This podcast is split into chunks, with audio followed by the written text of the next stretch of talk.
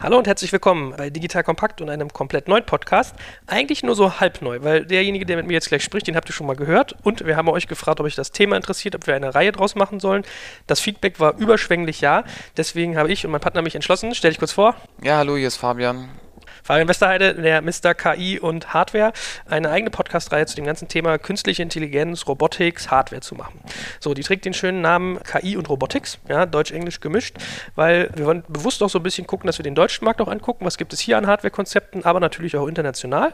Das heißt, wir werden so ein bisschen versuchen, euch immer mal Firmen vorzustellen, aber auch irgendwie die ganzen Prozesse dahinter, ja, also wie entsteht sowas, was für Eigenschaften hat es, was muss man bedenken, so ein bisschen Metaebene gemixt mit irgendwie Praxis.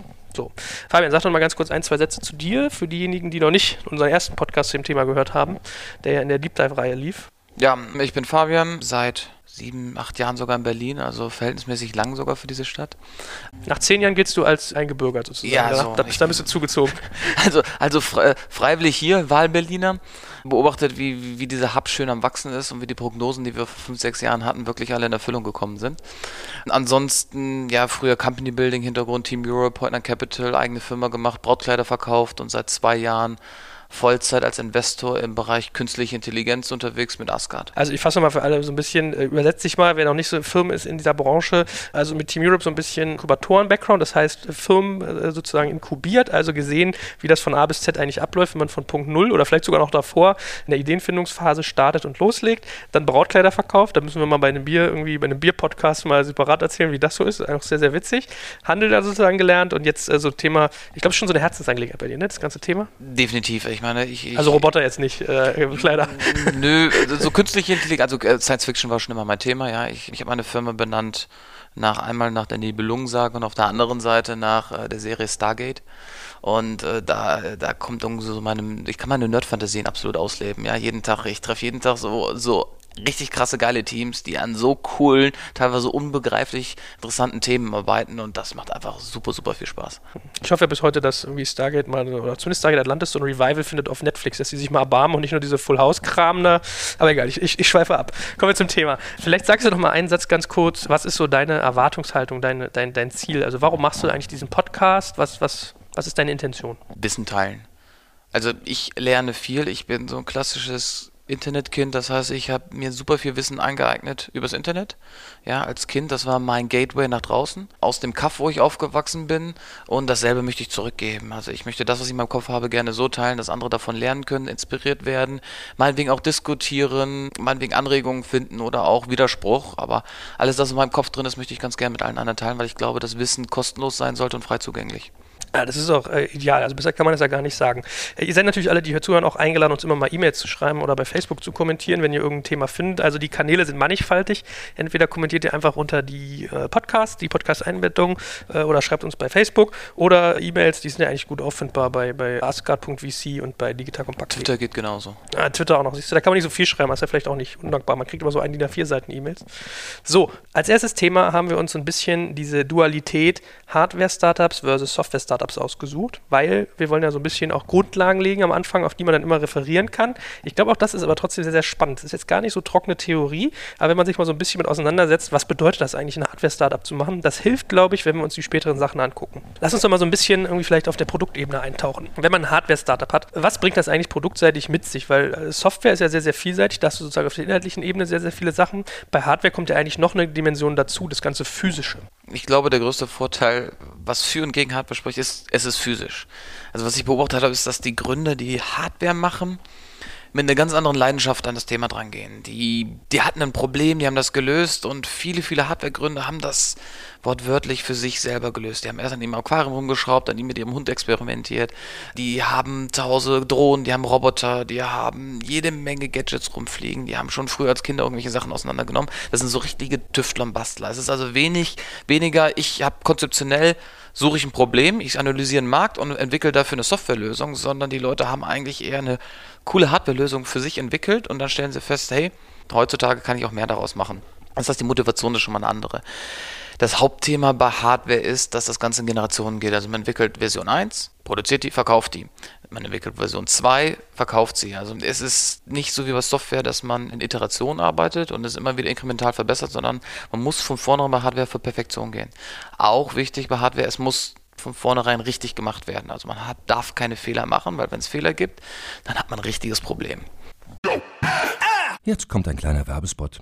Aufgepasst. Du kennst es doch sicherlich auch. Der Frühling ist im vollen Gange, es müsste mal wieder geputzt werden oder auch ausgemistet. Also wir haben das Thema auf jeden Fall gerade, denn nach unserem großen Live-Treffen von unserem Business Club Makers and Shakers misten wir gerade unseren ganzen Keller aus und dabei gibt es auch Dinge, da habe ich gar keine Lust, die aufwendig ins Internet zu stellen, sondern suche Hilfe. Und zwar haben wir da einen spannenden Partner, den kennst du bestimmt auch schon, denn mit Rebuy kannst du deine gebrauchten Artikel, wie zum Beispiel Bücher, Musik, Filme oder Technik wie Smartphones, HiFi und vieles mehr verkaufen. Komplett stressfrei, ohne lästige günstiges Erstellen von Anzeigen und vor allem ohne stressige Kommunikation mit KäuferInnen. In nur 30 Sekunden findest du heraus, wie viel Geld du für deine Artikel bekommst und wenn dein Artikel im Lager von Rebuy angekommen ist, bekommst du das Geld ganz automatisch schon sechs Tage später ausgezahlt. Also, mach's wie wir, spar dir doch einfach das Text- und Abfotografieren deiner Schätze und besuche direkt Rebuy. Unter digitalkompakt.de slash Rebuy habe ich dir eine Weiterleitung eingerichtet und alle Infos findest du wie immer auch auf unserer Sponsorenseite unter digitalkompakt.de slash Sponsoren. Werbung Ende.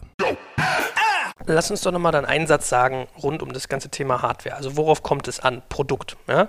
Packaging ist ein Thema, App-Design ist ein Thema, Design des, des eigentlichen Produkts ist ein Thema.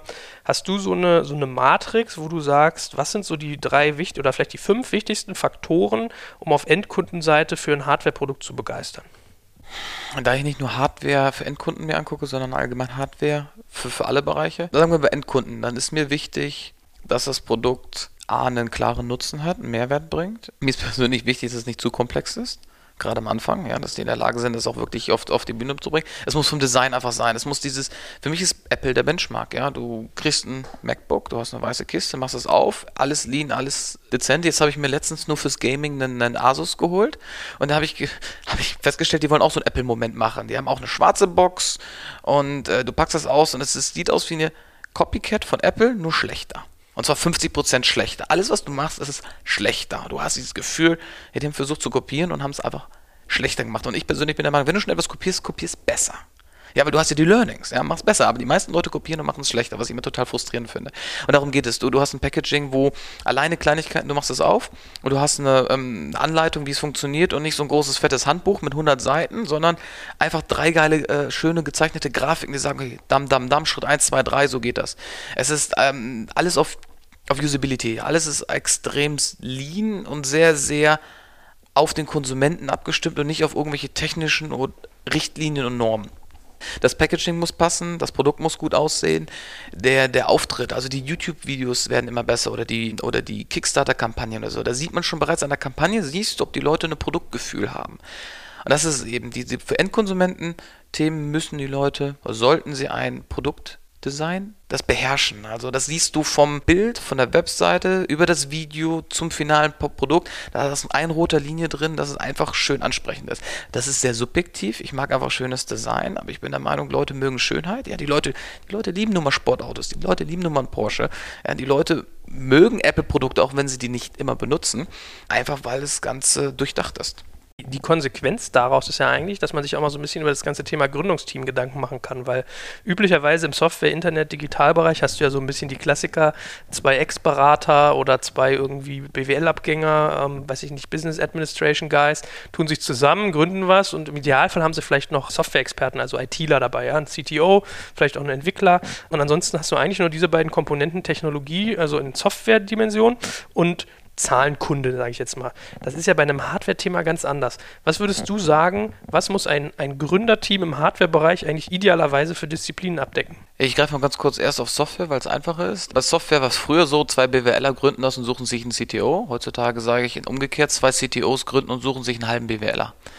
Also ähm, die, je mehr Software ist und gerade wenn wir heutzutage, weil Software heutzutage immer intelligenter wird und Machine Learning Komponenten hat, braucht man heutzutage einen Frontlander, Backendler, Machine Learner und eigentlich nur einen Halbzeit-BWL-Kraft. Also gerade die KI-Unternehmen, die ich mir angucke, die sind teilweise sechs, sieben Techniker und ein Viertel BWLer an Bord. Ja, und zwar der, um ein bisschen so Operations und Sales zu machen. Bei Hardware-Teams ist es viel komplexer, die brauchen viel mehr Fähigkeiten. Also zum einen brauchst du einen Produktdesigner, also der das die Optik von dem Design macht, der das Ganze wirklich schön macht, anspruchsvoll, das, was wir so unter 3D-Printing und Prototypen sehen. Dann brauchst du jemanden, der die Hardware baut. Also entweder der mit einem Raspberry Pi oder einem Arduino-Board einen Prototypen baut, der die PCBs, also die Platinen designen kann, der den Chip designen kann, der sagen kann, wie kommen die Sensoren drauf, welche Mikroprozessoren kommen drauf, welche Chips kommen drauf, wie wird das Ganze später konzipiert. Du brauchst jemanden, der in der Lage ist, mit dem Produzenten später zu verhandeln, zu sprechen, das alles zu kombinieren. Dann brauchst du noch jemanden, der die komplette Software macht bisschen Frontend, so für die App, Usability, aber auch Backend, Programmierung der Hardware selber. Und dann brauchst du nochmal einen Vollzeit-BWLer, weil da kommen wir später zu. Der Operations-Teil bei Hardware ist so komplex und so schwierig, dass du wirklich hier mal einen echten BWLer brauchst, der auch studiert hat und wirklich auch mal Erfahrung hat mit dem ganzen Thema.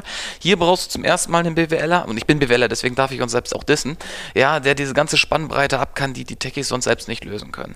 Also bei Gründungsteams in Hardware sind meistens mindestens vier bis fünf Leute seltener drunter. Deswegen auch der Cap-Table sieht anders aus, die Beziehung sieht bei den Leuten auch anders aus. Die finden sich auch viel schwerer, es dauert auch länger, dass sie sich brauchen. Ich kenne auch wenige Teams, die mit weniger gestartet haben. Wenn es eine One-Man-Show am Anfang ist, dann ist es einer, der selbst die Hardware bastelt aber der spätestens zum Design braucht er jemanden dazu und für die Programmierung braucht er jemanden zu und gegebenenfalls für Sales und Marketing braucht er jemanden dazu. Aber das verkompliziert ja eigentlich eher, ne? Man sagt ja so, was ist so die ideale Teamgröße? Da sagen viele Leute zwei, andere sagen drei, andere sagen vier. Also über vier habe, höre ich eigentlich selten, weil die Wahrscheinlichkeit, sich zu zerstreiten oder irgendwie zwischenmenschliche Probleme zu haben oder irgendeiner delivert nicht so wie die anderen, die steigt ja sozusagen exponentiell oder zumindest mal linear mit jedem, der hinzukommt. So, und wenn du dann auch noch so Cap-Table-Themen hast, können wir gleich mal einen Satz zu sagen, wie so ein Cap-Table typischerweise aussieht, das ist ja schon verkomplizierend. Plus, du, brauch, du musst ja erstmal finden. Also selbst wenn wir mal sagen, es ist alles ideal, ist ja schon schwierig, als Techie, der vielleicht, wie du sagst, so ein Bastler in der Garage war, jetzt outgoing rauszugehen, zu sagen so, hey, wer ist irgendwie cooler Designer, wer hat da irgendwie den Spirit für? Wer kann mir irgendwie den Software-Teil programmieren und wer macht das ganze Zahlenwerk? Also die Erfolgswahrscheinlichkeiten oder die, die, die, die Probleme werden ja wahrscheinlich nicht gerade weniger. Stimme ich dir auch zu. Das ist auch interessant zu beobachten, dass die Teams im Hardware-Bereich und es gibt eine große Anzahl von denen, die kommen auch nicht aus dem klassischen Umfeld. Also die sind weder Ex-Rocket noch Ex-Team Europe Leute, die sind nicht bei Project A gewesen, die waren nicht vorher in einem High-Profile-Startup, die kommen aus einer anderen Schienen. Also die kommen teilweise direkt aus dem Studium. Die haben vorher schon mal experimentiert mit Hardware, teilweise in anderen Themen. Deren Stories ist anders. Also die gehen auch mit anderen Erwartungen dran. Die ähm, sind ein anderes Segment unserer auch Berliner Startup-Industrie, welches oft vernachlässigt wird, aber kulturell sehr, sehr interessant ist und auch sehr, sehr offen sind. Ich habe immer so den Verdacht, ob das immer irgendwelche Leute sind, die aus irgendwelchen Helmholtz-Instituten stammen oder aus Karlsruhe, aus der Uni, so die Hardcore wirklich Schrauber und Techies. Ist das so oder ist das irgendwie ein Klischee? Kommt drauf an. Also ich klar, es gibt die, die ankommen und sagen, hey, ich habe hier ein Drohnenabwehrsystem entwickelt für eine halbe Million. Das ist ein Spin-off von irgendeiner Universität. Die berücksichtige ich aber gar nicht so. Also aus Investorenperspektive gucke ich mir die an, wo ich sage, okay, geiles Team, geiles Produkt, richtiger Markt, richtiger Eintritt, wo also die ganzen Faktoren so oder so passen. Also ich gehe genauso kritisch an Hardware-Teams dran wie an Software-Teams, nur dass du da noch kritischer sein musst, weil es noch schwieriger und komplexer ist.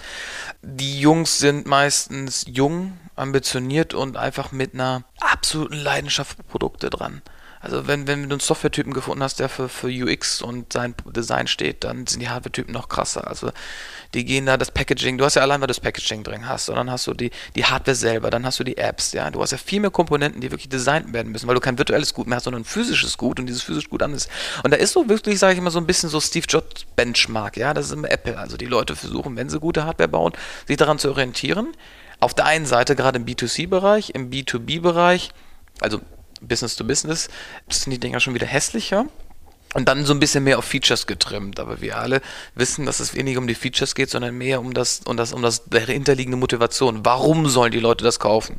Ja, was ist denn, welches, welches Problem löse ich damit? Kannst du eigentlich mal für jeden, der irgendwie in dem Bereich überlegt, was zu gründen, vielleicht einen kleinen Rat geben? Wo findet man eigentlich solche Leute? Wenn du auf einmal Hardware-Entwickler brauchst oder Leute, die Software für Hardware schreiben, gibt es da irgendwie so einen Königsweg? Nein. wie immer Netzwerk fragen und sich mit den richtigen Leuten treffen. Also zum Beispiel auf Makers Fairs zu gehen. Es gibt jede Menge Messen für Tüftler, für Bastler, sich mit denen auseinanderzusetzen. Der Vorteil ist, dass diese Themen Leute sehr schnell begeistern. Also wenn man ein Produkt baut, kriegt man viel schneller Leute dafür begeistert als für ein digitales Produkt, weil das digitale Produkt von Abstraktionslevel nochmal komplexer ist. Die meisten im Netzwerk Fragen, Empfehlungen haben, auf Messen gehen. Aber es gibt auch, ich glaube, die heißen HW-Track. Das ist eine Webseite genau dafür, wo man sich so Teams zusammenstellen kann, sich Teams auch finden. Also man geht mit einem Thema rein und kann dann sich Mentoren reinholen oder Leute versuchen zu finden. Also es gibt auch Plattformen. Des Weiteren sind ganz klassische ähm, Hardware-Inkubatoren. Also wenn man Hardware-Themen macht, macht ein Inkubator oder ein Accelerator auch viel mehr Sinn als bei Software, weil da natürlich ein Wissenstransfer geht, der, der viel, viel wertvoller ist, weil viel, viel, viel mehr Learnings drin sind und auch gerade so Supplier Management und Kontakte zu Lieferanten und so etwas. Und so kann man teilweise auch nochmal sein Team ergänzen. Was sind so deine Erfahrungen? Knallt es irgendwann, wenn sozusagen die, die Passion auf die Realität trifft? Ähm, es knallt weniger, sondern das Geld geht denn aus. Das ist das Hauptproblem. Ja. Die Passion sagt, ich will ein perfektes Produkt bauen. Der Markt sagt, ich brauche ein perfektes Produkt. Ich sage pragmatisch als Investor, Perfektion gibt es nicht und bringe ein Produkt auf den Markt. Und die meisten haben Geldprobleme, weil sie länger, länger, länger brauchen zu entwickeln, um auf den Markt zu kommen. Das ist bei Software-Teams auch so. Also bei mir im, auch im Portfolio, da brauchen die Teams teilweise ein halbes Jahr bis dreiviertel Jahr länger, um ihre Deadlines einzuhalten, um rauszukommen. Aber bei Hardware ist das nochmal Faktor 2 bis 3. Also ähm, man muss nur mal auf Kickstarter finanzieren oder Indiegogo sich Prototypen kaufen und dann mal messen, was sie versprechen und wann sie rauskommen. Und da hält keiner seine Deadlines ein beim ersten oder zweiten Projekt. Wenn die schon öfters gemacht haben, man sieht ja auch inzwischen Firmen, die über Kickstarter das dritte oder vierte Produkt rausbringen, die sind natürlich etwas erfahrener, aber so gerade Leute, die das erste Mal Hardware machen, die haben ein Problem, die kommen nie rechtzeitig auf den Markt und denen geht dann das Geld aus. Ja, ich meine, es ist lustig, nach unserem ersten Podcast, da hatten wir über Bodyguard geredet, weiß ich noch, also diese Lösung, die irgendwie dein Haus filmen kann und dir sagen, wenn jemand dabei ist, in deine Wohnung einzubrechen. Da meinte der so, ja, guck mal, das habe ich mir auch angeguckt bei Kickstarter, aber die sind ja so langsam, da kommt ja gar nichts. Jetzt habe ich mir so ein US-Ding gerade mal bestellt, um das mal auszuprobieren. Äh, ich habe so den Verdacht, die sind schon tot. Ja, also du merkst ja, auf der Konsumentenseite hat man dann schon schnell so eine gewisse Skepsis und da habe ich auch so gedacht, so, ja, okay, wie kannst du das also erklären? Als, aus, aus, aus Machersicht ist das immer plausibel, weil du hast halt viele Hürden, aber so diese Zeitkurve könnte ich mir vorstellen, die killt dich irgendwann, oder? Also bei Bodyguard finde ich es interessant, weil ich nicht investiert bin, aber ich den Gründer von Anfang an kenne. Ja, der wollte mich damals rekrutieren. Als den BWLer im Team. Und dann habe ich gesagt, danke, nein, ich habe meine eigene Firma. Und ich begleite die lange und dadurch bin ich sehr intim drin, was mir einen sehr interessanten Überblick bringt. Das ist das beste Beispiel. Die bauen ein Produkt, was richtig geil ist. Die, die packen da an Technik rein. Hammerkomplex, super interessant. Aber weil sie so ein geiles Produkt bauen, dauert das Ganze viel, viel länger. Was ich da mache, ist, manche Teams kriegen das ganz gut hin, auf Indiegogo und Kickstarter zu kommunizieren. Also wenn man sich da die Reportings anguckt, dann sieht man, okay, wir haben gerade das gemacht, das ist der Status, das ist der Status. Und wenn man da eine gute Kommunikationsstrategie fährt, ähnlich ob man auch Crowdfunding gemacht oder Crowdinvesting gemacht hat, wenn man da eine gute Kommunikationsstrategie, das ist unser Prototyp, der sieht jetzt gerade aus so, ey, wir sind gerade beim Produzenten gucken uns das an, dann sieht man auch den Progress, dann sieht man auch, wie sich das Ganze entwickelt und dann nimmt einem das so ein bisschen die Angst, die sind tot.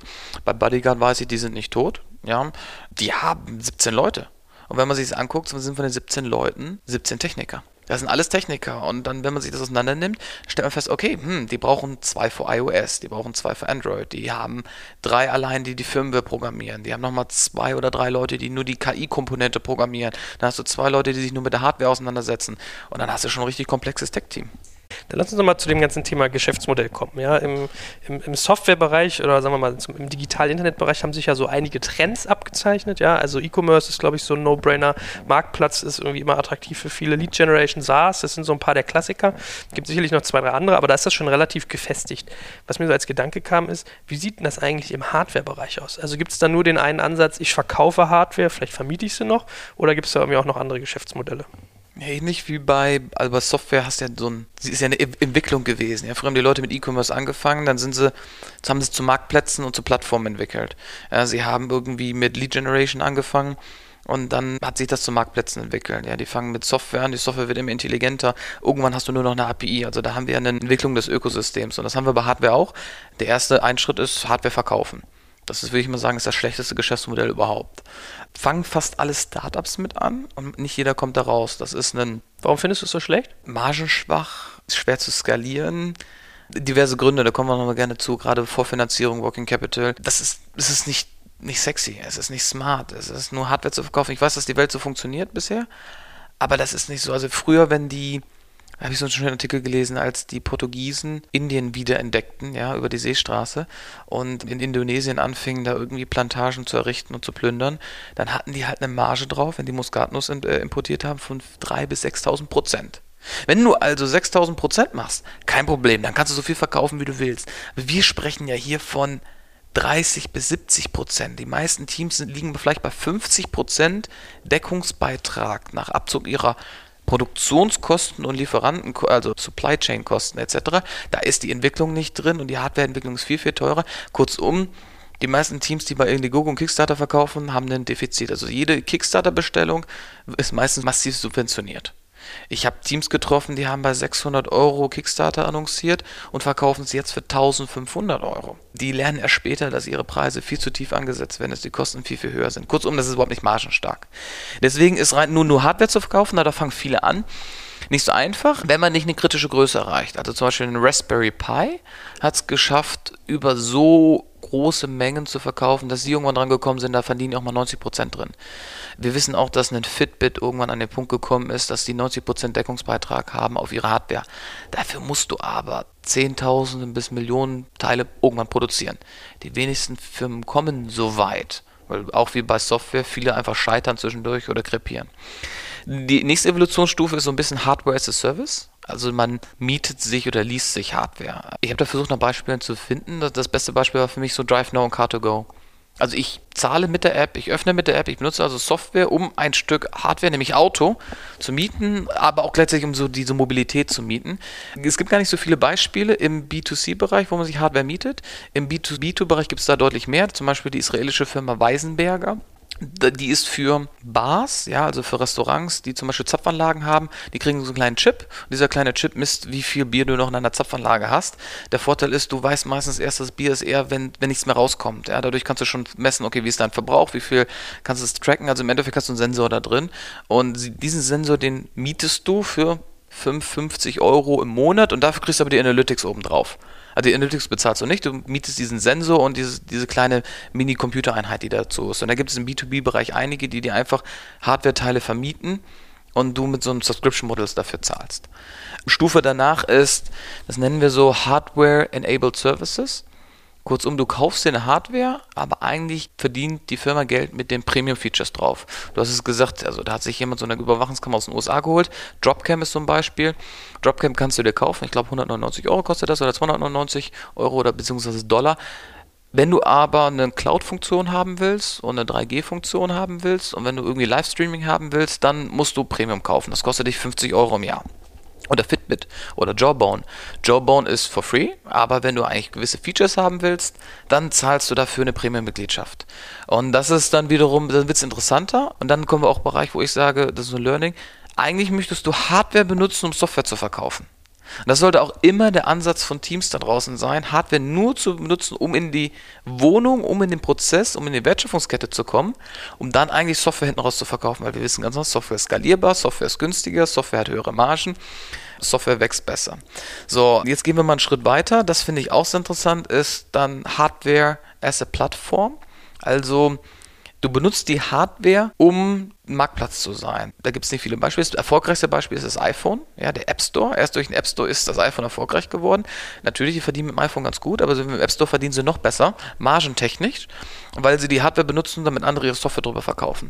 Ein anderes Beispiel, der in den Bereich reingeht, ist Oculus, ja, also die, die Virtual Reality Brille gekauft von Facebook, Oculus Rift, hat einen App Store oder entwickeln einen, wo sie wiederum von jeder VR-Anwendung, die du darüber kaufst und buchst, ist so ein bisschen so eine Art Steam ist dahinter. Inzwischen musst du auch noch Steam benutzen. Ähnlich wie Steam kombiniert mit Hardware. Du brauchst die Hardware, um die Software abzuspielen. Mit der Hardware verdienst du gar nicht so viel Geld, sondern verdienst eigentlich mit den ganzen Konsumenten, die darüber konsumieren darüber. Also an den jeden, jedes Mal nimmst du 20, 30 Prozent, wenn jemand was darüber gebucht hat. Und die letzte Stufe ist Consumables. Das heißt, du verkaufst Hardware, aber die Hardware wird benutzt, um Software zu konsumieren. Da gibt es die Firma Petnet, das heißt, du kannst so Futter, so ein Futterautomat, und die verdienen ihr Geld mit dem Futter. Es gibt ein Startup, was ich damals mir angeguckt hatte, ich weiß gar nicht, ob sie es hier geschafft haben, live zu gehen. Die hatten das Konzept, das Ganze für Whirlpools zu machen. Du hast so einen kleinen Sensor, den packst du in den Whirlpool rein, der misst die Zusammensetzung des Wassers und dosiert dann die Chemikalien. Sie verdienen ihr Geld damit, dass die Chemikalien, sobald sie leer sind, wieder nachbestellt werden. Und da sind natürlich 90% Marge in den Chemikalien drin. Weiteres renommiertes Beispiel ist der Kindle. Du kaufst ein Kindle, aber eigentlich wird das Geld damit drüber verdient, dass du E-Books konsumierst. Also du hast Hardware, aber eigentlich brauchst du die Hardware nur, um zu konsumieren. und der Hersteller vertreibt über die Hardware eigentlich sein Kernprodukt. Jetzt kommt ein kleiner Werbespot. Aufgepasst! Wusstest du, dass HR-Teams heutzutage mit mehr Aufgaben denn je konfrontiert sind? In der aktuellen Studie HR Trends, die Zukunft der Personalarbeit 2024 von Sage, wurden HR-Teams aus sieben verschiedenen Ländern und über 20 Branchen befragt, um top aktuelle Insights in der Entwicklung des Personalwesens zu geben. Sage entwickelt HR-Tools und Software für dein Unternehmen, um Lohnabrechnungen, Personalmanagement, Buchhaltung und mehr zu vereinfachen. So, und die Studie von Sage zeigt unter anderem, dass ganze 91% der HR-Teams angeben, dass ihre Arbeit Arbeitsbelastung im letzten Jahr zugenommen hat, aber gleichzeitig glauben 79 Prozent der Befragten, dass Automatisierung ihre Prozesse zukünftig verbessern und Zeit sparen kann. Ebenfalls spielt auch KI eine große Rolle. Derzeit nutzen etwa ein Drittel bereits Chatbots wie ChatGPT in ihren Prozessen und circa drei Viertel der PersonalleiterInnen sind sich bereits sicher, dass KI die Arbeitsweise im HR revolutionieren wird. Du merkst, die Studie ist vollgepackt mit Statistiken, überraschenden Erkenntnissen und Tipps für HR-Führungskräfte, die vorankommen wollen und zeigt eine Momentaufnahme der sich stetig wandelnden Rolle von HR heute. Am besten schaust du dir die Studie HR-Trends, die Zukunft der Personalarbeit 2024 selbst an. Unter digitalkompakt.de slash Sage, S-A-G-E, kannst du sie dir komplett kostenlos herunterladen. Und wie immer findest du alle Infos auch auf unserer Sponsorenseite unter digitalkompakt.de slash Sponsoren. Werbung Ende. Wobei Kindle ist ja dann eigentlich nicht so richtig consumable. Das geht doch eher so ein bisschen, was du eben meintest, mit Hardware-Enabled Services eigentlich, ne? Dass du sagst, also wie ich es jetzt verstehe, der Unterschied zwischen Hardware-Enabled Services und Consumables ist, das eine hat, also ein bisschen das Rasierklingen-Prinzip. Du verkaufst einen Rasierer relativ günstig und verdienst an den Rasierklingen, wobei sozusagen bei den Consumables sind die Rasierklingen wirklich etwas Anfassbares und bei den Hardware-Enabled Services, so habe ich es jetzt verstanden, ist es ein, ein intangibles Gut, eine Software. Ich, äh, kann, ich widerspreche dir da nicht. Ist ja egal, wollen ich, nicht rumreiten, aber ich habe festgestellt, es gibt wenig Literatur darüber. Literatur ist für mich Blogartikel. Kaum, ja. Also der einzige, den, also wenn man sich mit dem Thema Hardware beschäftigt, dann empfehle ich auch mal Bold. Bold äh, VC sind die einzigen, die überhaupt da draußen guten Content im Bereich Hardware publizieren. Das ist traurig, wenn man bedenkt, dass wir reden hier von zu, allein zu dem Thema ein, zwei Blogartikel überhaupt im englischsprachigen Raum. Vergiss es in anderen Sprachen. Da gibt es gar nicht so viel. Das ist ja auch eine komplett neue Welle. Hardware war schon immer da, war schon immer so im Nischensein. Jetzt ist das so wieder ein bisschen hochgepoppt. Initiiert durch die Raspberry Pis. Einfach, dass du für sehr, sehr wenig Geld inzwischen Prototypen und leistungsfähige Rechner hast und dass die ganze Community am Wachsen ist. Und das ist sehr, sehr spannend zu beobachten aber da ist einfach noch zu wenig Content da draußen. Deswegen glaube ich auch, dass dieser Podcast ganz gut ist, gerade für Leute, die sich für Hardware interessieren. Sehr gut. Das heißt, ich lerne, ich werde dich noch hinterher anhauen, ob du nicht einen Artikel dazu schreiben willst bei mir. Okay, er, er, schüttelt noch nicht den Kopf, also kriege ich ihn vielleicht dazu. Gut, aber dann fassen wir zusammen. Geschäftsmodelle im Hardware-Bereich. Es empfiehlt sich ein bisschen diesen Rasierklingen-Gedanken zu haben, dass das eigentlich nur ein Door-Opener ist. Also du schaffst quasi einen Tunnel ins Wohnzimmer des Kunden, um dann eigentlich deine Produkte rüber zu schiffen, an denen du mehr verdienst, die margenträchtiger sind, wo irgendwie das Geschäftsmodell attraktiver ist. Das ist natürlich erstmal eine ganz schöne Hürde. Ne? Also da würden ja wahrscheinlich viele sagen so, wow, warum muss ich mir eigentlich diesen Aufwand machen, erstmal Hardware zu schaffen, damit ich eigentlich am Ende des Tages doch wieder Software verkaufe. Und ich kann mir vorstellen, das ist für viele Hardware-Verliebte ein bisschen frustrierend frustrierend, wenn gar nicht die Hardware so das Asset ist, sondern eigentlich das, was man drüber schleust. Ich als Kapitalgeber stelle den Teams ganz gerne folgende Frage. Seid ihr eine Hardware oder eine Software-Company? Wenn ich physisch Hardware vor mir stehen habe und die guten Teams sagen, sie sind eine Software-Company. Das ist eine Mindset-Frage. Ja, der Tüftler baut nur Hardware und dann kann man auch was mit verdienen, aber ich kenne zu wenig Erfolgsgeschichten, die nur mit Hardware Erfolg. Die fast immer ist der Kicker hinten die geile Software, die irgendwie die Leute connectet. Portfoliofirma von mir Soundbrenner macht pulsierendes Metronom, ja, das kannst du so als Armband tragen. Da ist auch das Metronom als Hardware schon mal cool, aber erst die Software-Features, die Synchronisierung mit anderen Bandmitgliedern, das Ganze über die App zu steuern, Songs einzuspielen, dass das sich aufzeichnet, dass es messen kann, wie du spielst. Erst mit der Software kommt so ein Mehrwert obendrauf, der dich wirklich unterscheidet von anderen Produkten, wo du erst sagst als User, okay, das ist die Hardware schon mal geil, aber mit der Software wird das Ganze nochmal Faktor X besser. Dann, äh, typisches Thema eigentlich bei Geschäftsführern liegt ja dann relativ schnell nahe Marge, hatten wir eigentlich schon so ein bisschen was gesagt. Also 30 bis 70 Prozent habe ich mitgeschnitten, ist so typischerweise, was ein Hardware-Startup irgendwie sich ausmalen kann, wenn es jetzt, also war jetzt auf reine Hardware bezogen, ne? nicht auf die Hardware-Services. Genau, also, also auf die reine Hardware. Klar, die, die, die, die Gründer rechnen mir immer so schön vor, ja, wenn wir 10.000 Stück produzieren, dann machen wir hier 70% Marge. Da ist meine Antwort und auch das Learnings von vielen Leuten, die in dem Bereich schon sind, kalkuliere das Ganze doch mal für 100 Exemplare durch. Kalkuliere doch mal deine ganze Mathematik, wenn du nur 100 Stück verkaufst. Weil eigentlich, und das ist die Grundregel, solltest du den Preis so setzen, dass wenn du nur eins zu Hause baust irgendein Kunde da draußen bereit ist, dafür zu zahlen. Das ist eh dein Product Market Fit. Du baust zu Hause ein Exemplar, stellst es online und irgendjemand da draußen muss das so geil finden, dass er dir dafür 1000 Euro zahlt. Sonst lohnt sich das sowieso nicht.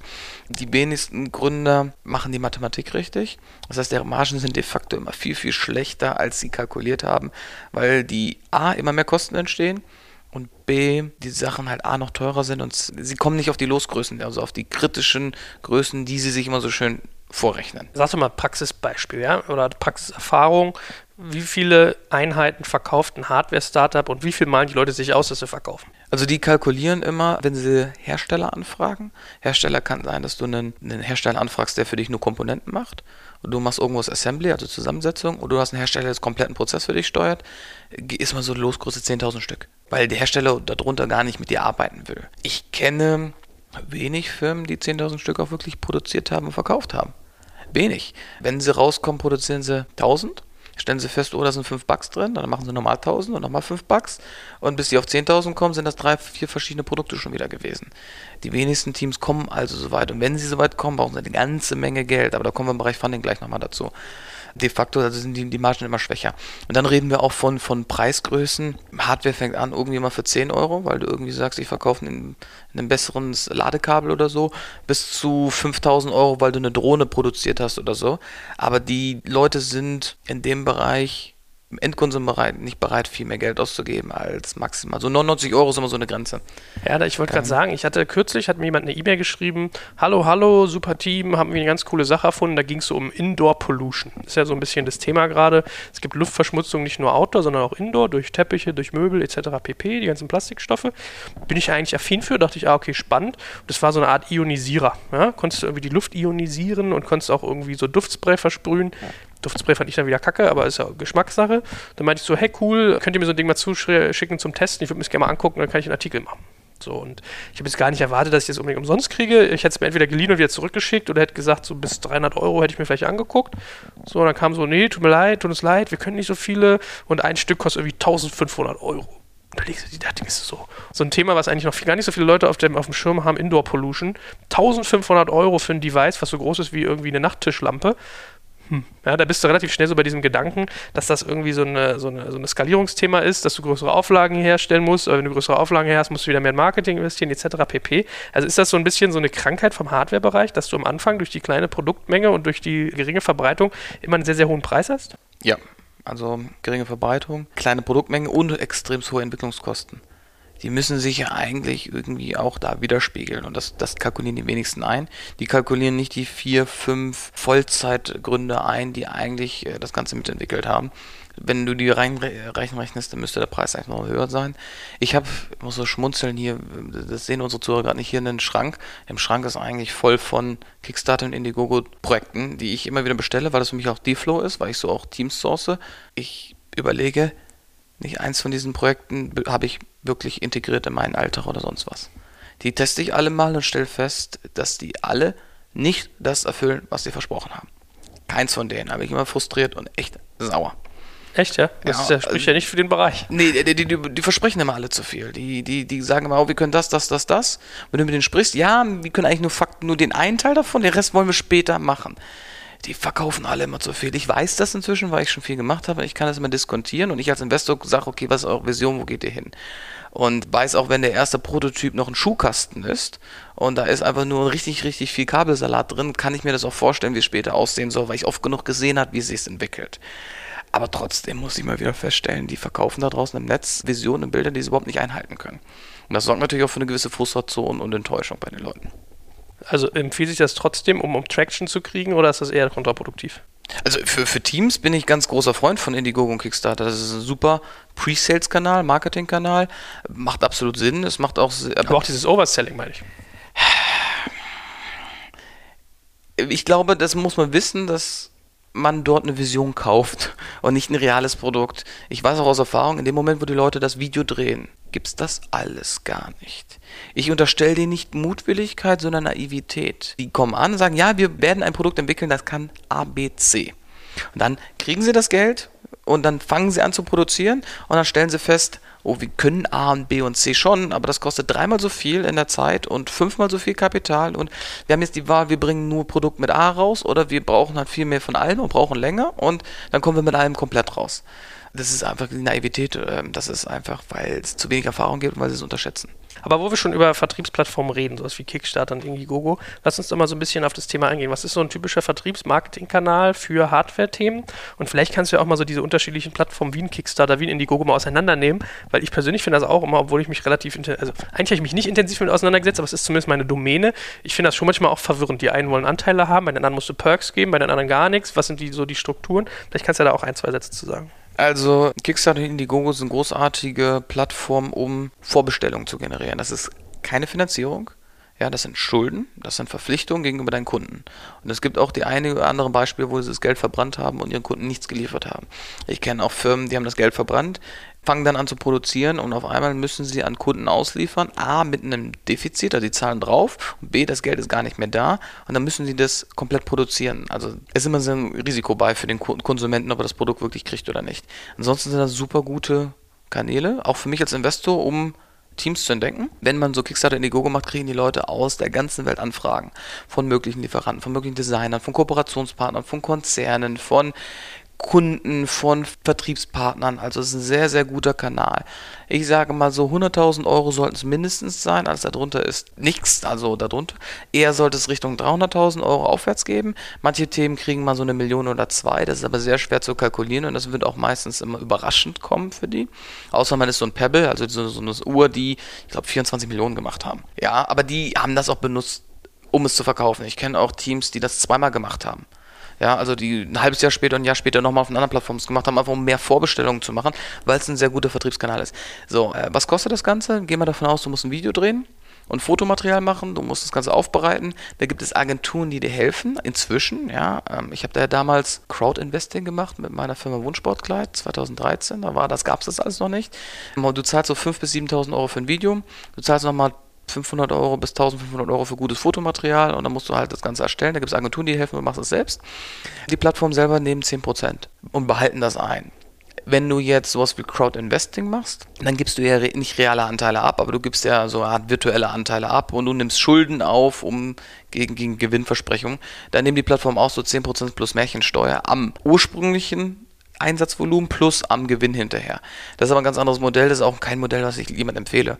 Also Crowd-Investing, Crowdfunding ist komplett anderes Thema. Sind auch, ich glaube, ein Podcast für sich, ja, weil ich kriege viele Anfragen wegen Crowd-Investing, weil die Leute super skeptisch sind und sagen, hm, du hast es gemacht und ich darüber geschrieben habe, gesagt, mach's auch nicht. Es sei denn, du willst das, das und das und du weißt es vorher. Ein anderer Kanal ist natürlich stationärer Handel. Ja, das ist auf einmal muss man sich mit einem Mediamarkt auseinandersetzen. Der Mediamarkt sagt, oh ja, geil, IoT-Themen wollen wir super machen, aber ihr müsst uns 1000 Stück auf Lager liefern. Die packen wir rein und wenn die verkauft werden, kriegt ihr das Geld dafür. Große Schweinerei für die Teams, weil die es komplett vorfinanzieren müssen. Also stationärer Handel ist sehr, sehr brutal, sehr unangenehm. Für diesen Regalplatz zu kämpfen, muss man immer jemand anderes rausschmeißen. Da wünschte ich mir, dass unsere Großhändler oder Händler auch ein bisschen innovativer wären. Die haben konzeptionell, sagt Medienmarkt Saturn, ja, wir wollen das. Praktisch gesehen läuft es nicht. Wobei ich ja. das schon zunehmend sehe. Die haben jetzt sehr viel so Jawbone und solchen Kram. Also Variables machen die sehr intensiv, habe ich zum Beispiel gesehen. Genau, aber Variables und Jawbone sind, sind natürlich auch schon auf einer Dimension, die sind viel, viel, viel weiter. Die haben ganz andere Mengen. Aber der Einzige, der es wirklich gut macht, ist Apple. Apple Stores sind für Hardware-Themen richtig geil. Wenn du Drohnen kaufen willst, gehst du zu Apple. Ja, wenn du coole Roboter-Gadgets dir angucken willst oder Kopfhörer oder so designtechnisch, dann ist ein Apple Store eigentlich ganz cool. Das könnten die anderen auch. Ja, auch ein Gravis versucht es, aber alles noch nicht gut genug. Dann hast du natürlich E-Commerce, also viele verkaufen selber oder über andere Plattformen, über Amazon etc. Und Großhändler. Aber die Kanäle für physische Produkte sind limitierter was sagst du zu dem ganzen Thema E-Commerce? Es ist ja so eine Wissenschaft für sich. Also gibt es ja unterschiedliche äh, Ansätze. Bei Amazon gibt es ja auch diese Kisten, dass du so in dieses Du kannst entweder hingehen und das durch Amazon abwickeln lassen, komplett, ja, oder du kannst in, in, in, bestimmte Programme bei denen reingehen, wo du dann Gebühren zahlst und so weiter und so fort, oder du machst halt so marktplatzmäßig. Hast du bei dem Thema E-Commerce so eine Meinung dazu, wie man Hardware-Sachen verkaufen sollte, ob man das eher komplett bei sich lassen sollte, ob man es marktplatzmäßig noch ergänzen sollte, oder ob man zum Beispiel hingehen sollte und ruhig einem Amazon sagen, hey, komm, du machst die ganze Abwicklung und ich gebe mich so ein bisschen in deine Hände, weil das schafft ja Abhängigkeit. Ich würde sagen, hängt davon ab. Ich empfehle Gründern am Anfang, Produkte mal selbst zu machen. Also am Anfang müssen die eh, ich kenne Teams, die kriegen vom Hersteller 100 Exemplare zugeschickt. Die müssen jedes Ding anmachen und testen, weil 50% der chinesischen Lieferungen Schrott sind. Nicht bei jedem chinesischen Lieferanten, aber die haben Ausfallquoten, die sind echt mies. Die haben auch ein anderes Qualitätsbewusstsein, als wir es in Deutschland gewohnt sind. Und ähm, das, die müssen jedes testen, jedes physisch in die Hand nehmen. Kurzum, Fulfillment müssen die selbst machen. Wenn wir von 100 Exemplaren sprechen oder von 1000 Exemplaren im Monat, das Ganze noch selbst machen. Reden wir von etwas, du willst eine halbe Million im Jahr verkaufen, dann kannst du Sinn machen, das später outzusourcen. Hängt ein bisschen von deiner Strategie ab, hängt davon ab, wie viel Ownership du über den, über den Prozess nimmst, hängt davon ab, ob du es von China direkt zu Amazon liefern lassen kannst oder eh erst nach Deutschland kommst, du es umpacken musst, um es dann weiterzumachen. Ich würde immer sagen, hängt von Wachstumsstrategie ab. Also am Anfang selber machen, und dann später outsourcen. Aber das ist auch bei E-Commerce. Ja, manche Leute haben es selber, physisch selber gemacht und irgendwelche hatten dann irgendwelche Fulfillment-Partners hinten dran. Jetzt kommt ein kleiner Werbespot. Aufgepasst! Heute möchte ich dir unseren Partner Pendo vorstellen. Pendo ist eine All-in-One-Lösung für Produktanalyse, Produktentdeckung, In-App-Anleitungen und Session Replays, damit du die Benutzererfahrung sowohl deiner KundInnen als auch der Mitarbeitenden deutlich verbessern kannst. Auf KundInnenseite kannst du also den Wert deines Produktes und die Nutzungsdauer maximieren. Dadurch werden deine NutzerInnen motiviert, mehr Produkte zu erwerben. Und für deine Mitarbeitenden wiederum wird die Produktivität gesteigert, indem die Nutzererfahrung von internen oder externen digitalen Tools erleichtert wird, um diese dann auch effektiver zu nutzen. Wenn du also die User Experience in deinem Business steigern möchtest, solltest du unbedingt mal bei Pendo vorbeischauen. Unter digitalkompakt.de/slash Pendo habe ich dir eine Weiterleitung eingerichtet, schreibt sich P-E-N-D-O und dort kannst du das Ganze sogar einfach mal gratis testen. Und alle Infos findest du wie immer auch auf unserer Sponsorenseite unter digitalkompakt.de/slash Sponsoren. Werbung Ende. Okay, aber da merkt man ja schon, das ist ja wirklich hyperkomplex, wenn man die alle einmal aufmachen muss und testen. Dann hast du das ganze Packaging und Repackaging und dann noch irgendwie die ganzen Versandkosten etc. Also da kriegt man mal echt ein Gefühl, warum Hardware eigentlich so schwer ist. Ne? Oh ja, und warum es Hardware so schwer ist, da äh, habe ich gleich noch ein paar Punkte für. Also, das, da, der schwierige Teil kommt noch. Hast du noch einen Satz vielleicht zu dem ganzen Thema stationärer Handel, weil du ja auch gerade gesagt hast, so das Verhandeln mit denen ist irgendwie schwierig. Mir hat mal ein Bekannter gesagt, das fand ich ein sehr schönes Bild, Einzelhändler heißen Einzelhändler, weil sie einzeln handeln. Ja? Das heißt, du hast oft den Effekt auch, dass du es nicht hinkriegst, irgendwie kettenweise oder mit mehreren Ketten auf einmal zu agieren. Das ist ja, glaube ich, sehr, sehr komplex und die denken ja auch, also das ist, glaube ich, unglaublich eingerostet teilweise. Ich kenne es aus dem Supermarktbereich. Die denken ja teilweise so in Werbeplakaten, also wo du was in welchen Gang hängst, welche Farbe das hat.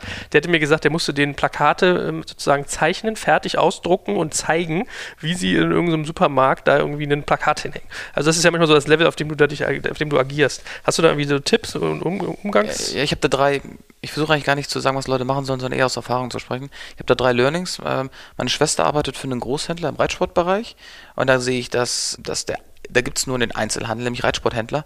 Da muss man jeden einzelnen besuchen und zutexten und einmal im Jahr oder einmal im Quartal den neueste Produkte vorstellen. Ich habe selber Brautkleider verkauft, ich habe versucht als Marktplatz zu agieren und Händler auf die Plattform zu kriegen und da gibt es keine Ketten, es gibt keinen Brautmodenhändler in Deutschland, der mehr als eine Filiale hat und das ist fragmentiert. Du hast Läden, die halt nur 10 Kleider haben, bis zu welche, die 5000 Kleider haben super, super fragmentiert, super schwierig und jeder einzelne muss beackert werden. Ich glaube, es ist für Hardwareunternehmen gar kein Kanal. Da würde ich immer empfehlen, über Großhändler zu gehen. Aber Großhändler muss man bedenken, das vergessen die Teams auch beim Pricing. Die sagen immer, oh ja, mein Produkt soll im Retail kosten 155 Euro. Dann sage ich dem, ja, aber der Großhändler will auch nochmal 20% Marge haben und der Endhändler, also der Einzelhändler auch nochmal 20% Marge. Und dann, jetzt gehen wir davon aus, dann musst du das denn für 70 verkaufen. Und wenn du es denn für 70 verkaufst, hast du denn dann noch eine Marge? Also die unterschätzen oft, dass die anderen, die Parteien dazwischen auch noch Margen brauchen.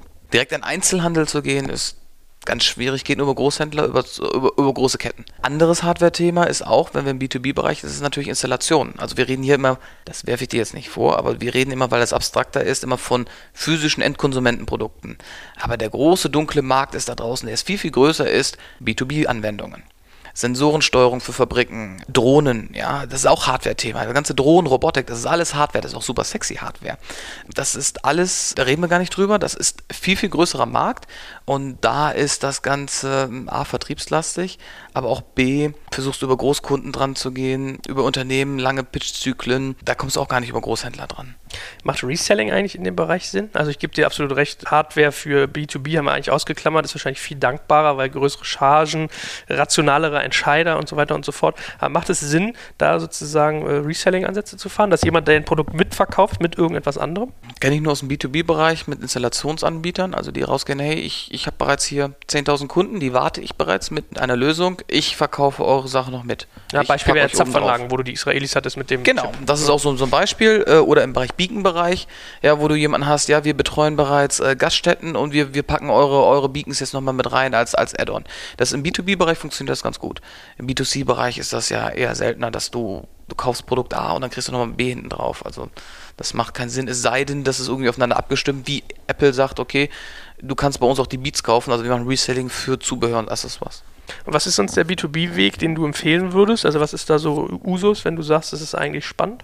Hängt ein bisschen davon ab, wenn du ein Produkt hast, was über große Größen skaliert, brauchst du einen Reseller, dann brauchst du einen Vertriebspartner, einen Dis Distributionspartner, gerade weil du auch international gehst. Das kannst du gar nicht selbst aufbauen. Wenn du auf so Enterprise Sales gehst, dann brauchst du einen klassischen Vertrieb und gehst natürlich diesen klassisch, diese, diese Tretmühle durch und pitch bei denen, bei einer Deutschen Bahn und wartest neun Monate, bis die dann soweit sind, dass sie mit dem Prototypen machen. Dann hast du meistens eine Trial-Phase, das heißt, die testen nur 10 Exemplare oder 50 Exemplare. Dann ein halbes Jahr später sagen sie ja oder nein. Und äh, parallel, das sagen sie, die machen das mit 10 anderen Startups auch. Und dann entscheiden sie sich am Ende, welches Startup sie irgendwo integrieren für eine 5000 Euro Exemplare, bevor sie das Ganze ausrollen global weit. Macht ja Sinn. Risikostreuung eigentlich, ne? Würde ich auch machen, wenn ich Zugang hätte und dann. Ja, da muss man einfach damit rechnen, das dauert sehr, sehr lange, was wieder ein Finanzierungsthema ist. Hervorragend. Bevor wir jetzt mal zu dem Thema Finanzierung von Hardware kommen, wollen wir vielleicht einmal diese ganzen Operations einmal so ein bisschen durchreiten, die man hat beim Thema Hardware. Weil, was sind also üb üblicherweise? Wir, wir haben ja, du hast ja vorhin schon so ein bisschen angedeutet, im, im, im Softwarebereich hat man eigentlich so Minimum Viable Product, also MVP, dann hast du irgendwie eine Alpha-Version, eine Beta-Version, dann kommen die nummerieren, 1, 0, 2, 0 und so weiter und so fort. Wie, wie ist denn das im, im, im Hardware-Bereich und was für, was für Bereiche muss man eigentlich noch so sozusagen berücksichtigen? Weil wahrscheinlich sowas wie Produktion, Logistik, weiß ich nicht, Repacking hast du ja gerade gesagt, solche Sachen. Vielleicht können wir das aber ein bisschen aufschlüsseln. Ja, also Operations, also Operations ist alles, was nicht, also alles, was Exekution ist, ist äh, viel, viel komplexer im Hardware-Bereich. Und das ist mein Learning, was A, die Gründer unterschätzen und B, wo sie viele dran scheitern. Ja, weil äh, ich komme nun mal daher, mein Vater ist selber Unternehmer aus dem Bereich Automotive. Ich bin damit aufgewachsen, dass es da Fließbänder gibt und Öfen mit irgendwie 800 Grad heißen Aluminium und dass es da riesige viereinhalb Tonnen schwere Maschinen gibt, die Teile pressen und dann gibt es Fließbänder und Nachbearbeitung und ich weiß halt, dass Hardware sehr langer Prozess ist, sehr, sehr fehleranfällig ist, sehr langwierig ist. Ja, und dass es sich nur Sinn macht, wenn man nach Materialkosten noch 90% Marge irgendwie drauf hat oder so etwas. Weil alle Nachbearbeitungsprozesse so teuer sind. Wir fangen an bei der Hardware mit dem MVP. Oft ist das, jetzt nehmen wir das Beispiel, du hast einen Schuhkarton und da ist ein U-Kabel drin. Du testest es, hast eine These, kann ich überhaupt eine gewisse Funktion mit Hardware reproduzieren und beweisen und nachbauen. Und dann gibt es einen sogenannten Working Prototype. Das heißt, du sagst, äh, ja, ich packe diese Kabel noch ein bisschen mehr zusammen und es funktioniert technisch. Und dann fängst du an, eine Software zu schreiben, um das so Ganze zu sagen, okay, ähm, ich kann diese Funktion wirklich anbieten. Und dann gehst du den nächsten Schritt und suchst ein Design Prototype. Design Prototype ist, das ist heutzutage recht einfach. Du machst ein Cut-Modell, suchst den Designer oder wenn du es nicht intern hast, machst ein Cut-Modell, 3D-Druck und dann hast du die physische Hülle.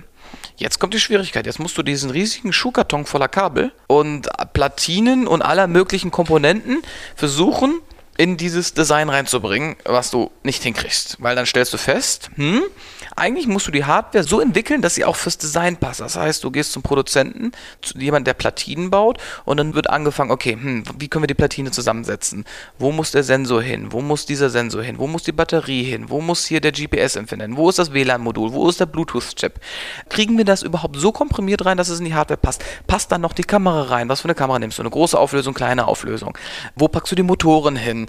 Das ist richtig, richtig komplex, richtig, richtig schwierig. Und dann fängst du von vorne an. Da musst du wieder zum Designer gehen, weil auf einmal das Design, was du hast, also das optische Design, passt gar nicht mehr zu dem, was technisch geht, weil du eigentlich immer mehr Platz brauchst, als du willst. Du willst ein kleines, sehr sexy Produkt haben und stellst fest, verdammt, das ist ein richtig klobiges, hässliches Ding. Und dann musst du immer wieder hin und her Schleifen machen. Das heißt, du musst die Platine anpassen auf das physische Design. Das physische Design musst du auf die Platine und die ganze äh, Mechanik anpassen. Und das sind teilweise getrennte Prozesse. Das sind Prozesse, die also zusammenlaufen. Die laufen parallel und am Ende kommen die zusammen. Dann gehst du zum Produzenten und fragst, kannst du das produzieren?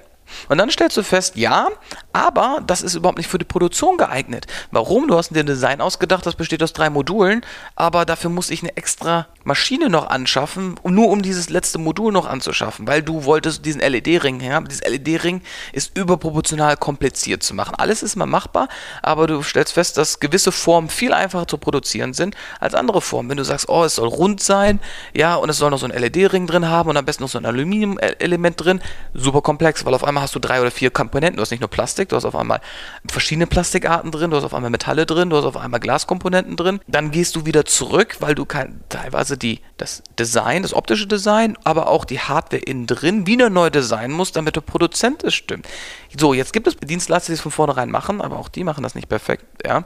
Super komplex, dann deswegen dauert das so lange. Dann gehen die wieder zurück, müssen das wieder überarbeiten, gehen wieder zum Produzenten hin, so lange bis sie ein Optimum haben, sagen, okay, es sieht optisch aus, wie wir es wollen, innen drin ist es so, wie wir es haben wollen und der Produzent ist überhaupt in der Lage, es zu produzieren für einen Preis, der machbar ist. Und da ist spätestens, wie gesagt, in der Produktion passieren auch die ganzen Fehler. Dann produziert er das und ich sage immer den Startups, oh ja, wir können demnächst produzieren. Ich sage, das zählt nicht für mich. Für mich zählt erst sogenannte Series Zero. Series Zero ist so der erste Batch, den du produzierst, 50 bis 100 Stück, die mal wirklich vom Fließband runterkommen. Und dann stellst du erstmal fest, funktioniert das Ding? Und dann stellst du fest bei Teams, oh, den Falltest bestehen wir gar nicht, das Ding geht ja kaputt. Oder, oh, das wackelt. Oder sieht man nicht. Und du, man stellt, gerade wenn man Asien produziert, was Vor- und Nachteile hat, stellt man fest, dass die da manchmal nicht, nicht, nicht mitdenken. Die produzieren was, was einfach absoluter Schrott geworden ist. Also viele kriegen dann das böse Erwachen, obwohl sie schon, oh ja, wir können jetzt produzieren, kriegen das böse Erwachen. Das ist da richtig, richtige viele. Und dann gibt es sogenannte Series 1, Series 2. Also erst dann kommen wir in den Bereich rein, wo du erst sagst, jetzt habe ich ein Produkt. Und der Schritt davor, der dauert richtig, richtig lange, sehr zeitaufreibend, sehr, sehr komplex, sehr aufwendig und sehr viele Iterationen hin und zurück. Das ist das Erste. Dann gehst du in die Produktion. In der Produktion musst du deinem Lieferanten immer auf die Finger gucken. Dann macht er, nee, Weihnachten mache ich nicht. Dann produziert er, und dann, ich habe das schon erlebt, in Portfoliofirmen und nicht Portfoliofirmen, dann produziert er und die Hälfte der Sachen sind Schrott. Ja, dann produziert er und jedes zweite Ding ist Schrott oder jedes dritte oder nur 10%. Das weißt du nur nicht. Auf einmal musst du anfangen, alle Produkte zu testen. Dann habe ich schon Teams gehabt, die bringen ein Produkt raus, da ist jedes dritte Produkt ist ein Bug drin, das ist okay. Dann müssen die, kommen die mit Hardcore-Fixes an, wie man diesen Bug irgendwie hardware-technisch lösen kann, wo du auch wieder siehst, wie committed sind die, stehen die dazu, dass sie Fehler gemacht haben und bieten auch Lösungen an oder ignorieren das einfach. Du musst deinem Lieferanten ständig auf die Finger gucken, dann kriegst du Einzelteile geliefert, die nicht funktionieren. Dann kommen wir zu dem Thema Zertifizierung. Das wird auch unterschätzt. Du brauchst Zertifizierung.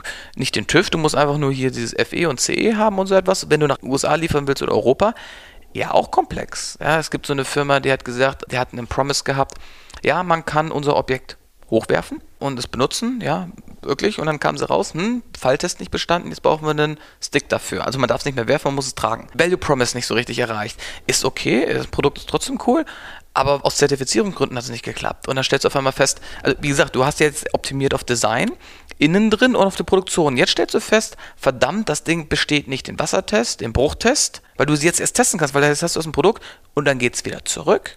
Und du fängst von vorne an, weil du auf einmal feststellst, oh, wenn das Ding runterfällt, weil jedes Objekt muss, glaube ich, aus einem Meter Fallhöhe bestehen, dann springt mir die Kamera raus oder der Sensor geht nicht mehr oder so etwas. Dann musst du das komplett neu überarbeiten. Also fangen wir da wiederum die Schleife an. Du hast aber schon 1000 Stück produziert oder 100 Stück. Dann nimmst du diese 100 Stück und schickst sie deinen Testkunden. Die Testkunden stellen fest, das ist aber doof oder das Feature funktioniert nicht oder das ist nicht gut gemacht oder auf einmal wird die Batterie heiß oder der Sensor wird auf einmal, also wo habe ich das letztens erlebt? Das war bei jemandem, der ein Auto ein bisschen modifiziert hat. Ja, der piept immer das Auto, sobald er Rückwärtseingang macht, weil er einfach der Sensor hinten so leicht gestört war, leicht verwischt war und dadurch hat er immer gepiept, weil er immer dachte, das ist ein Objekt im Weg. Ja, das passiert ja auch natürlich. Wir reden ja hier von Geräten, die super viele Sensoren drin haben. Bewegungsmelder, Temperaturmelder, Geschwindigkeit, GPS, super viele Sachen drin. Das ist ja die Funktion heutzutage. Du packst ganz viele Sensoren rein, aber das macht das Ganze noch komplexer. Dann reden wir vom kompletten Supply Chain Management. Du hast wenige bis viele Lieferanten, du kaufst aus der ganzen Welt ein, die liefern dann nicht mehr. Der eine ist dann pleite gegangen, der andere kommt zu spät. Du kannst ihn nur produzieren, wenn auch alle Dinge da sind. Dann musst du das Ganze alles lagern, dann musst du auch da alles prüfen, da musst du alles vorgehen. Dann sind wir von der kompletten Logistik. Schickst du es einzeln rüber von China nach Deutschland, sammelst du alles und packst es in einen großen Container. Der braucht aber acht Wochen. Machst es per Luftfracht. Wie willst du das Ganze liefern? Wie lieferst du es von zu Hause aus? Auf einmal hast du Zollgebühren. Das unterschätzen die auch. Ich habe für die meisten meiner Kickstarter-Projekte Zoll auf einmal gezahlt. Und so horrenden. Ja, du kriegst was, hast es schon bezahlt, wartest ewig drauf und dann kommt nochmal der Postbote und sagt, hey, ich krieg nur 50 Euro dafür. Dann denkst du, what the fuck? Dann ist das ganze Thema Inventory. Hast du Inventory bei dir? Ist es Inventory beim Zulieferer? Ist es bei deinem Designer? Ist es bei deinem Produzenten?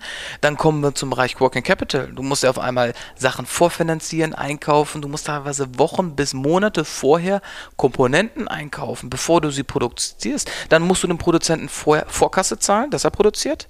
Dann musst du ihn dafür bezahlen, dass er die Werkzeuge, sogenanntes Tooling überhaupt zur Verfügung stellt. Ja, also so ein Produzent lässt sich, okay, du willst ein Gehäuse machen, kein Problem Problem, kostet dich 50.000 Euro, weil das geht zum Werkzeugbauer. Der Werkzeugbauer geht hin, fräst diese Tools, dann wird das Ganze auf einer Maschine gemacht, dann wird die Maschine programmiert und dann wird erst dein Gehäuse gestanzt oder gepresst oder geschmolzen.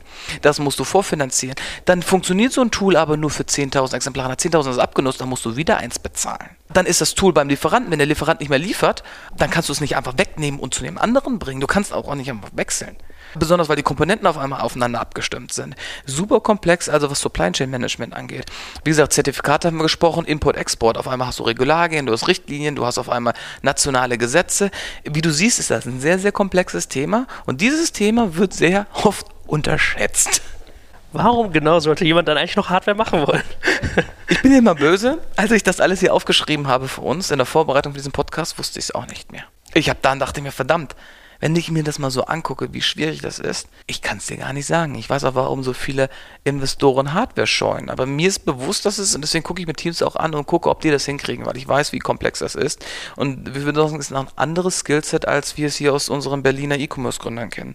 Die, ist nichts gegen unsere McKinsey-Freunde, aber die McKinsey-Jungs da, wenn die, ich habe das schon erlebt, ja, ich habe schon äh, Unternehmen beraten bei Supply Chain Management, hilft dir nicht hilft dir nicht. Die ganze Theorie hilft dir nicht. Das ist extreme Hands-on-Jobs und meine Empfehlung ist, einer der Gründer, und meistens der Gründer, muss da sein, wo der Produzent sitzt. Entweder produziert komplett in Deutschland oder in Europa oder er sitzt in China, dann muss der auch in China sitzen, weil er den jeden Tag auf die Finger kloppen muss. Das ist aber so, das habe ich aus eigener Erfahrung gemerkt. Wenn du CEO einer Hardwarefirma bist, musst du den ganzen Tag Leuten auf die Finger kloppen. Ja, in China hört man das ja auch so ein bisschen, dass das so äh, Usus ist. Die machen genau das, was man dir, was du ihnen sagst, aber auch dann nur das und denken halt nicht so selbstständig. Also sicherlich auch ein böses Vorteil vielleicht dabei, aber hilft ja nichts, wenn es sich in der Praxis so erwischt. Abschließend, wie kriegt man solche Sachen finanziert, solche Späßchen? Also woher bekomme ich Funding, von wem? Und vielleicht hast du ja sogar den einen oder anderen Investor parat, den du da mal nennen kannst, dass jemand, der sowas macht, da auch eine Anlaufstation hat. Fangen wir mal an mit MVP. Der Vorteil ist, du kannst im Hardware-Bereich sehr gut einen MVP selbst bauen. Unter 5000 Euro sage ich, du nimmst den Arduino-Board, ein Raspberry Pi, du baust dir Prototypen, also Working Prototypes. Du kannst dir einen 3D-Druck einfach vom Gehäuse machen und dann gehst zum Investor und sagst, guck mal, so, hier, hier ist die Schuhbox, die funktioniert und so soll es aussehen. Ganz wichtig, geh nur zum Investor, wenn du weißt, wie es aussehen soll, weil die wenigsten haben das Abstraktionslevel. Dann kommen wir den, also ich kenne kein Team, das unter 500, ich sage immer so Benchmark, um ein Produkt auf die Straße zu bringen, brauchst du mindestens eine halbe Million, weil alleine das Tooling kostet dich 20, 40, 50, 60.000 Euro. Und wenn du eine halbe Million Umsatz machen willst, musst du alleine 300.000 Euro vorfinanzieren an Wareneinsatz. Also eine halbe Million ist das Mindeste bis zu drei Millionen. Das muss man wissen. Also du brauchst eine Seed-Runde von drei bis fünf Millionen. Das ist so. Eine Seed-Runde ist, ist also, also, du brauchst mindestens 500.000 Euro, um ja. rauszukommen, aber eigentlich brauchst du viel, viel, viel mehr. Besonders das Wichtigste ist, wenn du 500.000 hast, weißt du, dass du 5 Millionen in der Series A brauchst. Also wenn du mit Hardware anfängst, super kapitalintensiv.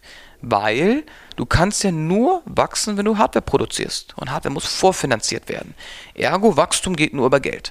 Das gibt es Lösungen, du könntest später Working Capital Kredite aufnehmen und sonst was, aber auch ganz schwierig, kompliziert.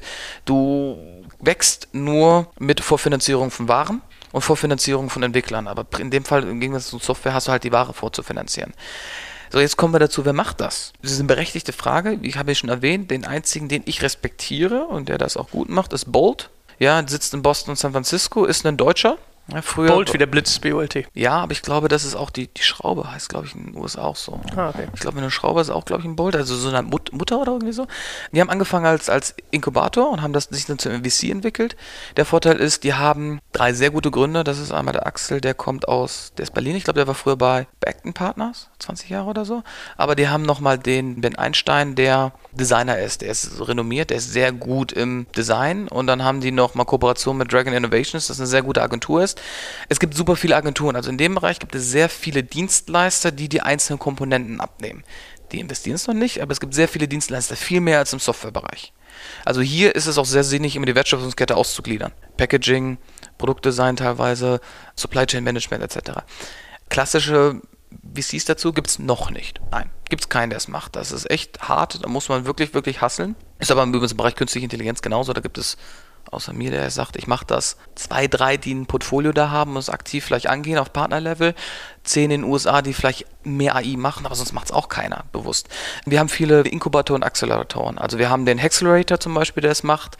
Der, der schickt seine Teams nach Shenzhen. Hex, also H-A-X. Ja, der abgekürzt wird der Hex. Der schreibt sich irgendwie mit Hexcelerator mit einer 8 irgendwie drin oder so.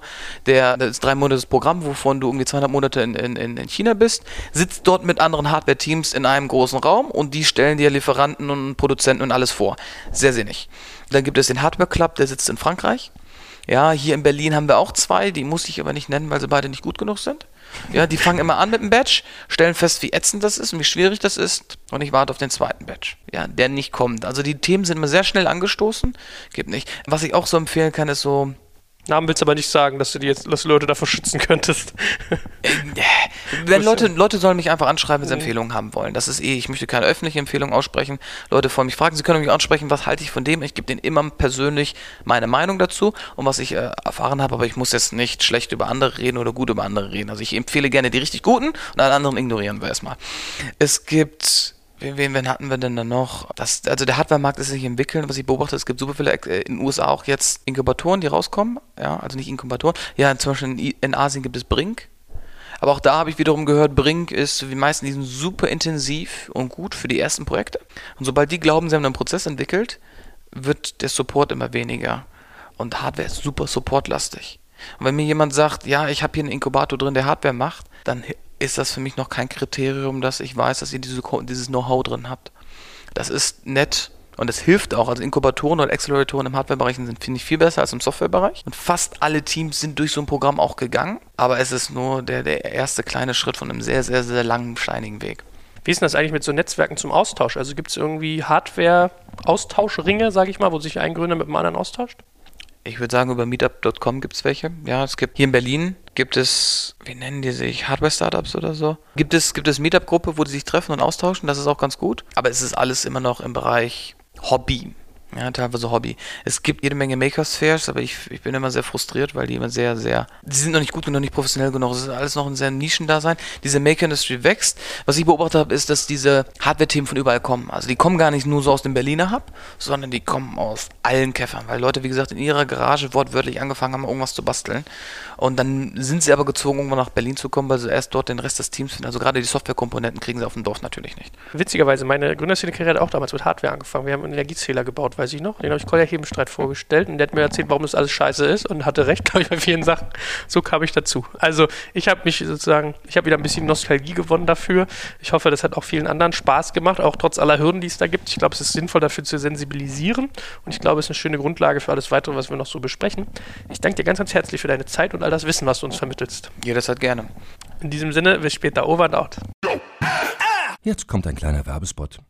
Aufgepasst! Wusstest du, dass HR-Teams heutzutage mit mehr Aufgaben denn je konfrontiert sind? In der aktuellen Studie HR Trends, die Zukunft der Personalarbeit 2024 von Sage, wurden HR-Teams aus sieben verschiedenen Ländern und über 20 Branchen befragt, um top aktuelle Insights in der Entwicklung des Personalwesens zu geben. Sage entwickelt HR-Tools und Software für dein Unternehmen, um Lohnabrechnungen, Personalmanagement, Buchhaltung und mehr zu vereinfachen. So, und die Studie von Sage zeigt unter anderem, dass ganze 91% der HR-Teams angeben, dass ihre Arbeit Arbeitsbelastung im letzten Jahr zugenommen hat, aber gleichzeitig glauben 79 Prozent der Befragten, dass Automatisierung ihre Prozesse zukünftig verbessern und Zeit sparen kann. Ebenfalls spielt auch KI eine große Rolle. Derzeit nutzen etwa ein Drittel bereits Chatbots wie ChatGPT in ihren Prozessen und circa drei Viertel der PersonalleiterInnen sind sich bereits sicher, dass KI die Arbeitsweise im HR revolutionieren wird. Du merkst, die Studie ist vollgepackt mit Statistiken, überraschenden Erkenntnissen und Tipps für HR-Führungskräfte, die vorankommen wollen und zeigt eine Momentaufnahme der sich stetig wandelnden Rolle von HR heute. Am besten schaust du dir die Studie HR-Trends, die Zukunft der Personalarbeit 2024 selbst an. Unter digitalkompakt.de slash Sage, S-A-G-E, kannst du sie dir komplett kostenlos herunterladen. Und wie immer findest du alle Infos auch auf unserer Sponsorenseite unter digitalkompakt.de slash Sponsoren. Werbung Ende.